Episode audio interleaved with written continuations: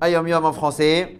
Lorsque mon père, ça veut dire, c'est ici le rabbi cite le rabbi précédent, c'est-à-dire quand, quand il dit mon père, c'est le rabbi Rachab, a, a terminé le chasse, ça veut dire toute le, le- la Gemara. La troisième fois, il a récité un, il a récité un mamar de Chassidout qui expliquait qu'est-ce que c'est un hadran. Vous savez, quand on termine une Masechet, on dit hadran alach, ça veut dire on reviendra. On n'est pas, on s'en va, on te laisse partir, maintenant c'est fini. Hadran alach, ça veut dire on reviendra. Et en général, quand on fait un sioum, on fait un petit dvar Torah où on explique quelque chose de général sur la Masechet.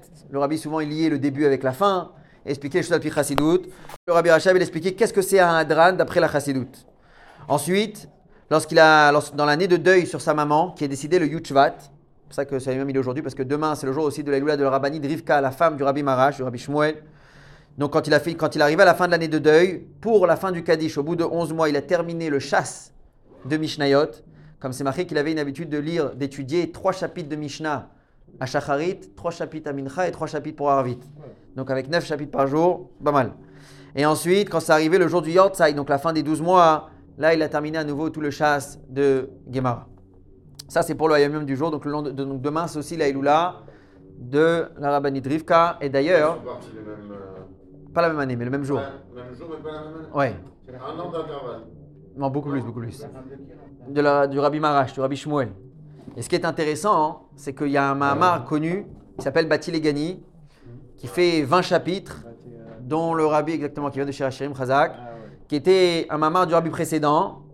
Et le Rabbi, en l'honneur du Yuchvat, quand il a pris la, la Nesiut, il a, il a récité, il a pris le Mahamar du Rabbi précédent, il a expliqué le premier chapitre. Et ensuite, d'année en année, chaque année, il expliquait un autre chapitre. Donc en 20 ans, il a expliqué les 20 chapitres. Et ensuite, encore 20 ans, il a expliqué encore une fois chaque chapitre. Quand le Rabbi commence le Mahamar, il dit dans le Mahamar du Rabbi précédent pour le jour de la. Maintenant, c'est aussi le jour de la Elula du Rabbi précédent. Donc on a comme l'impression que c'est un Mahamar que le Rabbi précédent, il a écrit ça Elula. Mais en réalité, ça fait référence à la Elula de la Rabbani de Rivka. Pour la lacha du jour, toujours dans les brachot, vous savez qu'à partir du moment où on a fait la bracha, il ne faut surtout pas interrompre avec quoi que ce soit avant de mettre dans la bouche et de mâcher et d'avaler.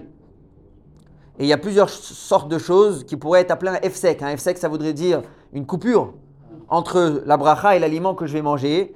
Et dans certains cas, on devrait peut-être même devoir refaire la bracha.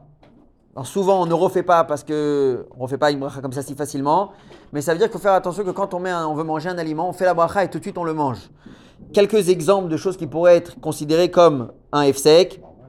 Alors par exemple, quelqu'un qui parle. Quelqu'un il fait la bracha et ensuite il y a quelqu'un, ah, salut, bonne journée. Et ensuite il va mettre euh, quelque chose dans la bouche. C'est considéré qu'il a fait un F-sec avec euh, parole et qui n'était pas lié avec l'aliment. Par exemple, quand des fois on, est, on veut faire moti, on dit à quelqu'un passe-moi le sel. Ça c'est lié avec le fait de manger. Ça, il n'y a, pas besoin de refaire la, de refaire la bracha là-dessus. Mais quand c'est juste comme ça, euh, aucun rapport, là c'est vraiment problématique. Parce qu'il a fait un F-sec en parlant. Euh, et donc, quand il, faut refaire, il, faut, il faudrait, il faut pas répondre amen à- entre la bracha. Donc, à ce moment-là, il faudrait refaire la bracha si on, s'est interrompu avec euh, en parlant. Aussi, si on attend, on attend à rien faire. Quelqu'un il fait la bracha, ensuite il attend, peut-être qu'il est occupé, il a reçu un coup de fil ou une, il écoute comme ça, et ensuite il va manger. Avant de manger, c'est pas bon. Il faut tout de suite manger. Et une troisième chose aussi, le fait de se déplacer. Quelqu'un il fait la bracha et ensuite il vient là-bas euh, pour manger. C'est aussi un problème, donc il faut faire attention de manger directement.